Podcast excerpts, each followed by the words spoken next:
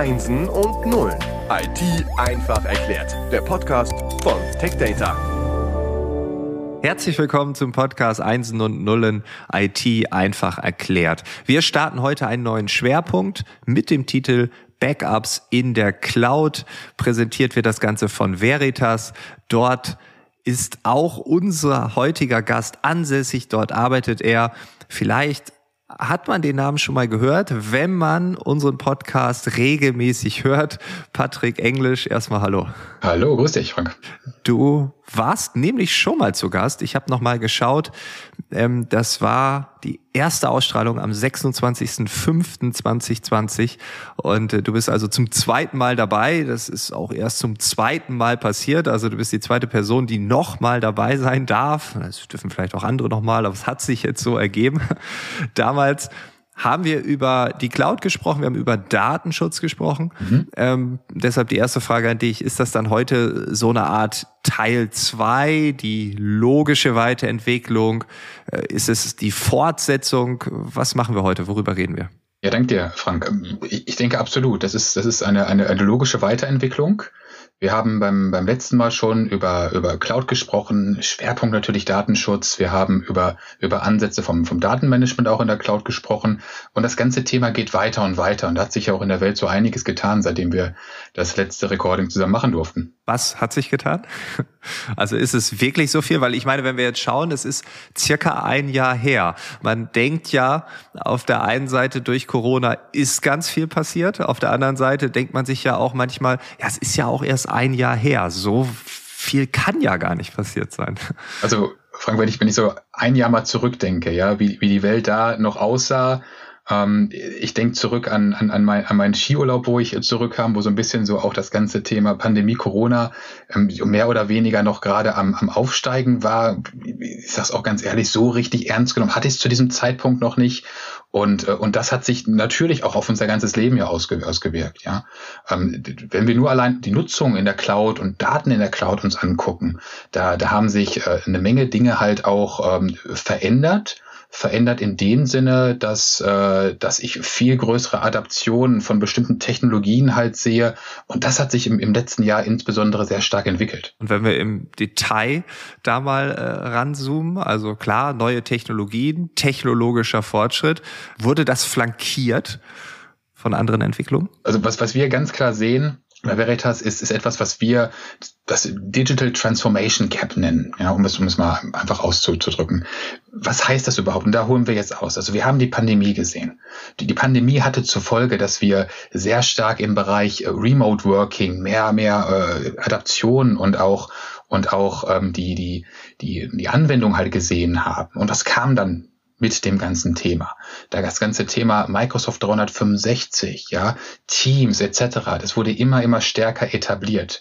Und natürlich sind auch dann äh, Cyberkriminelle aufgesprungen und haben halt versucht, das auszunutzen und daraus halt bare Münze zu machen.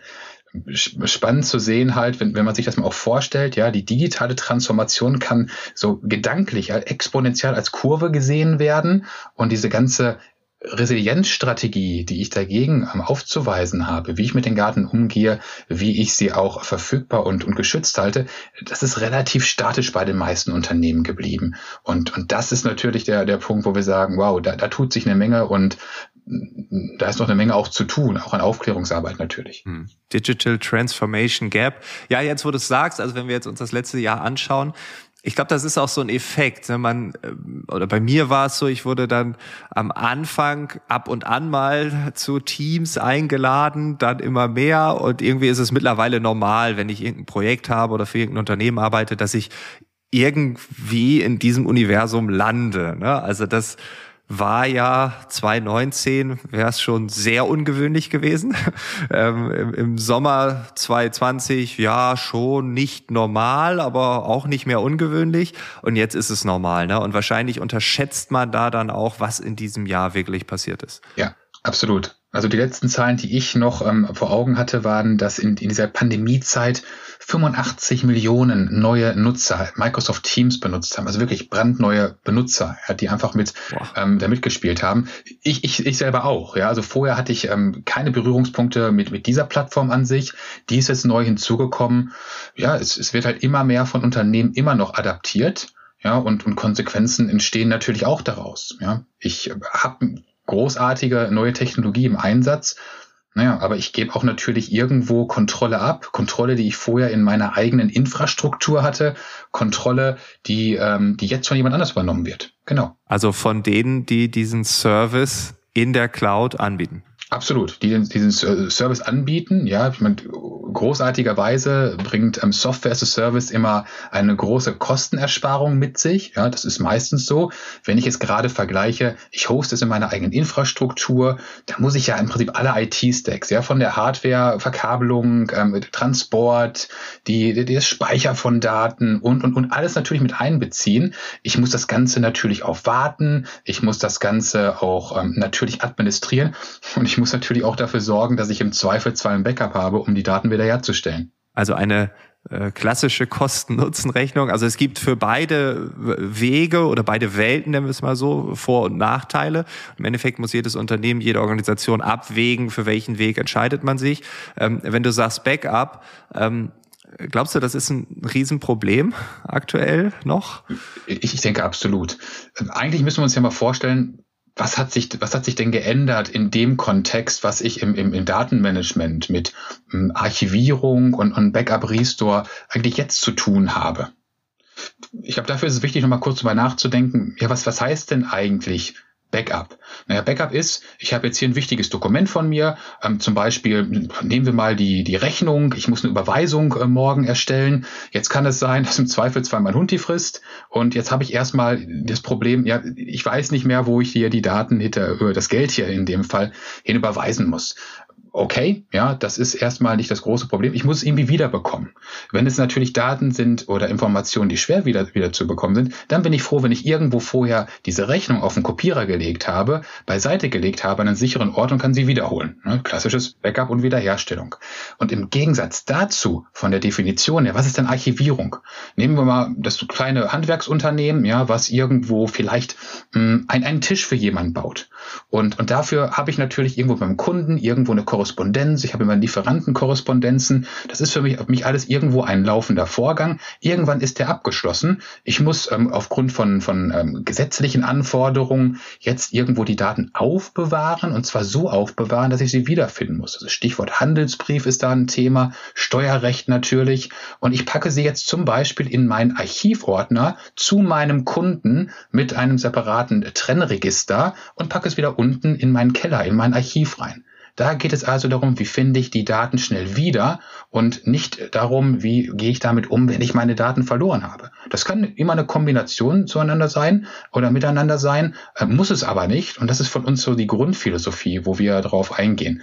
Also wichtiger Punkt, was ich nicht vergessen sollte, denn so standardmäßig sind da schon noch ein paar Lücken drin, die die meisten SaaS-Anbieter uns dann auch mit ihren Offerings dann halt geben.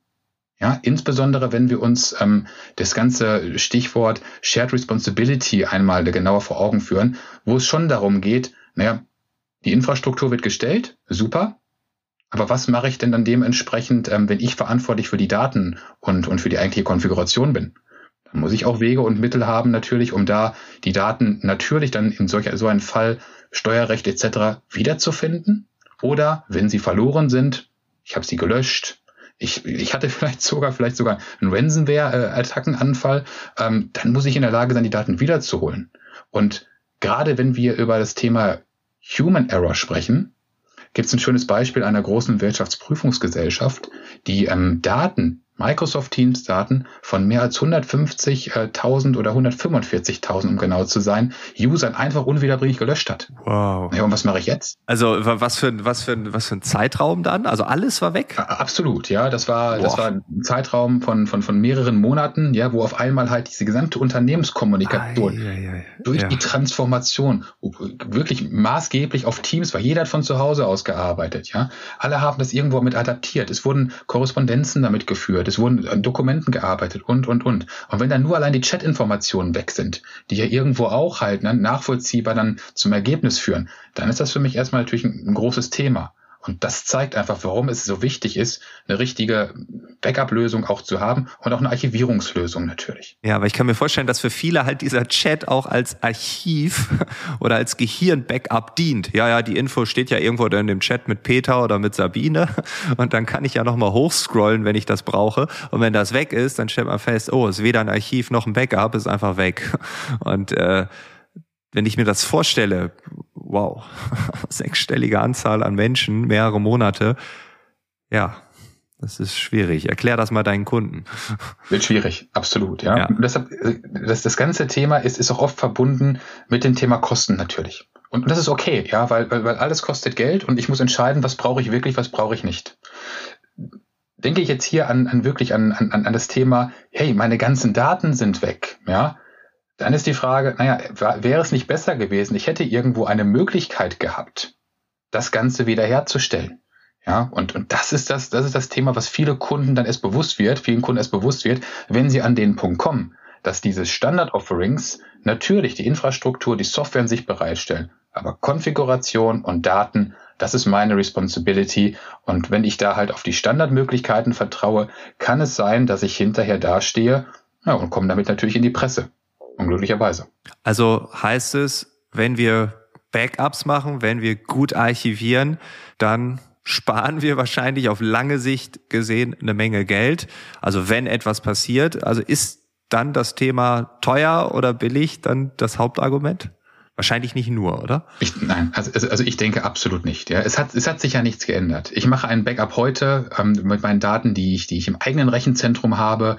Ähm, da würde ich es genauso machen. Genauso kann es hier zu Schwierigkeiten führen, ja, wenn ich sie nicht wiederherstellen kann. Ja, da war ich selber für die Infrastruktur verantwortlich, aber auch die Daten. Jetzt bin ich nicht mehr für die Infrastruktur äh, verantwortlich. Das heißt, wenn der Server ausfällt, naja, das ist das Problem in dem Fall von, von, von Microsoft, bei Microsoft 365, bei diesem SaaS-Service.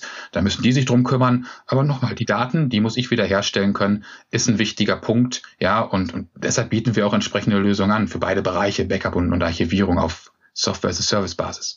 Ja, okay, also äh, Datenverlust äh, kann, wie du ja sagst, wenn es in der Presse landet, dazu führen, dass es ja auch mein Geschäftsmodell ein Stück weit in Gefahr bringt. Ne? Also wenn ich jetzt irgendwie ja jetzt in der Presse lande als das Unternehmen, was halt irgendwie ganz arglos mit Daten umgeht, ob gewollt oder nicht. Wahrscheinlich ist es ja eher dann äh, grob fahrlässig.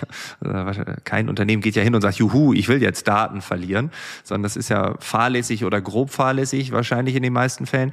Äh, das kann ja dazu führen, dass auch Kunden in Zukunft viel genauer hingucken und vielleicht sagen, okay, ja, mit denen lieber nicht. Also wenn ich gerade in die IT-Welt schaue, dann sehe ich auch teilweise Unternehmen, die sich sehr auf dieses Thema fokussieren, weil das anscheinend ja immer mehr an Bedeutung gewinnt so meine Wahrnehmung in meiner kleinen beschränkten Welt. Ja, äh, absolut. Ja, ich meine, Image ist alles, sagt man so schön. Und und wenn ich jetzt gerade nur mal ein Beispiel einer Wirtschaftsprüfungsgesellschaft, die vielleicht auch IT-Beratung mit anbietet, ja, für IT-Strategien, ja.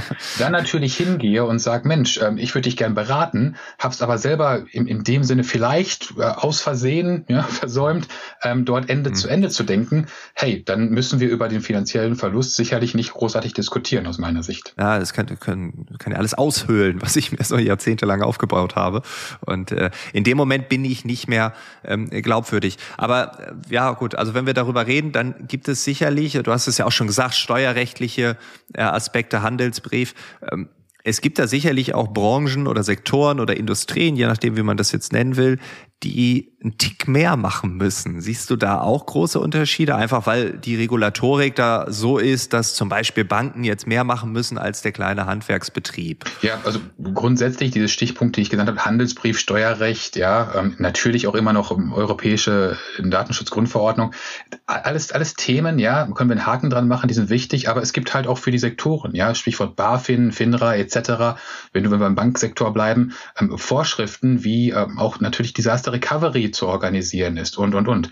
Und, und da bin ich notgedrungen halt auch in der, in der Situation, dass ich mir darüber Gedanken machen muss. Das sind auch meistens die Kunden, denen ist das klar. Ja, da muss, da muss ich noch mal eine separate Lösung haben und das macht auch Sinn. Okay, also eher die, die nicht so stark reguliert sind, dürften ein bisschen genauer hingucken, weil sie halt weniger stark reguliert sind. Okay, das macht auch Sinn. Wenn du jetzt nochmal die Kundenbrille aufsetzen würdest, ähm, was ist Kunden aktuell vielleicht noch, noch wichtig? Vielleicht so ein, so ein aktueller Status quo, was du da siehst, was du da hörst? Äh, worauf achten die Kunden besonders? Also, also gerade im Kontext unserer Diskussion mit dem Kunden ist, ist eine Sache ganz, ganz wichtig, ähm, und zwar, wo schlussendlich liegen meine Daten? Also insbesondere in welchem Land? Ja, das ist denen sehr, sehr wichtig. Ähm, wir sehen es unter anderem in der deutschsprachigen bei, Region bei den Schweizern, ja, die sagen, hey, ähm, wenn ich Daten habe, auch wenn ich mich bewusst entschlossen habe, in die Cloud reinzugehen, Microsoft 365 nutze, dann möchte ich, dass mein Backup auch auf Schweizer Boden liegt. Und, und, das Tolle ist, dass wir mit unserer, mit unserer Plattform, äh, mit unserer NetBackup äh, SaaS Protection Lösung auch die Freiheit geben, dass ich weltweit mir aussuchen kann, Mensch, wo sollen denn meine Daten liegen, ja, um, um wirklich diesen Anspruch auch zu erfüllen, ja, gepaart dann mit den ganzen Funktionalitäten, die wir gerade angesprochen haben, dass ich, äh, dass ich wirklich die Wiederherstellung schnell und einfach durchführen kann dass ich auch in der Lage bin, irgendwo zu, zu archivieren, zu klassifizieren im Gesamtkontext.